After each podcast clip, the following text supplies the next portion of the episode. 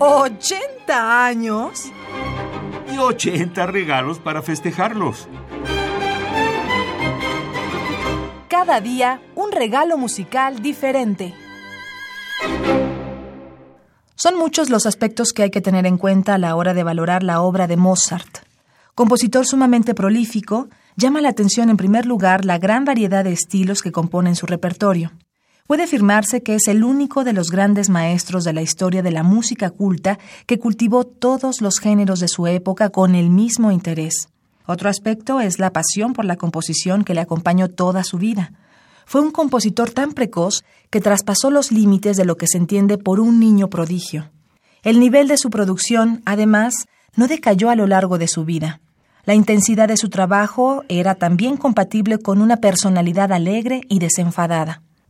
El concierto para clarinete y orquesta en La mayor Kegel 622 de Wolfgang Amadeus Mozart fue compuesto en Viena en 1791 para el clarinetista Anton Stadler, gran amigo y cofrade masón de Mozart. Esta obra es habitualmente comparada con el quinteto para clarinete y cuerdas debido a las diversas similitudes existentes en relación a la tonalidad, la estructura, el carácter, la dedicatoria y la cercanía en las fechas de composición. La muerte de Mozart, dos meses después de terminar su concierto para clarinete en La menor, supuso que esta fuera su última obra instrumental. Escucharemos a continuación del compositor austriaco Wolfgang Amadeus Mozart, nacido en 1756 y fallecido en 1791, el alegro del concierto para clarinete en La mayor Köchel 622, de un disco Deutsche Grammophon editado en 2013. Interpreta en el clarinete Alessandro Carbonare, con la orquesta Mozart que dirige Claudio Abado.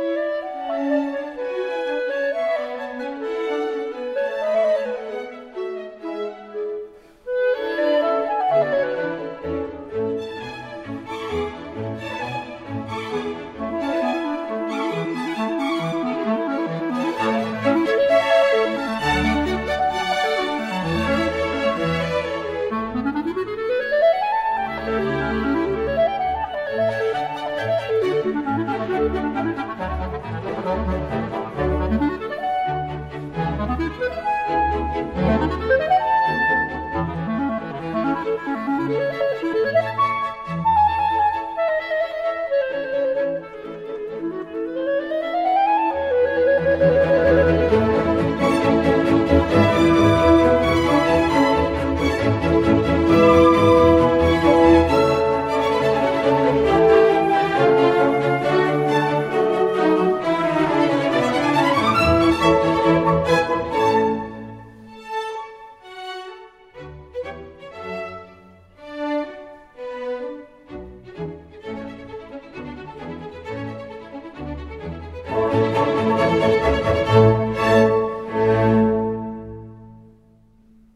Hemos escuchado de Wolfgang Amadeus Mozart el alegro del concierto para clarinete en la mayor Köchel 622.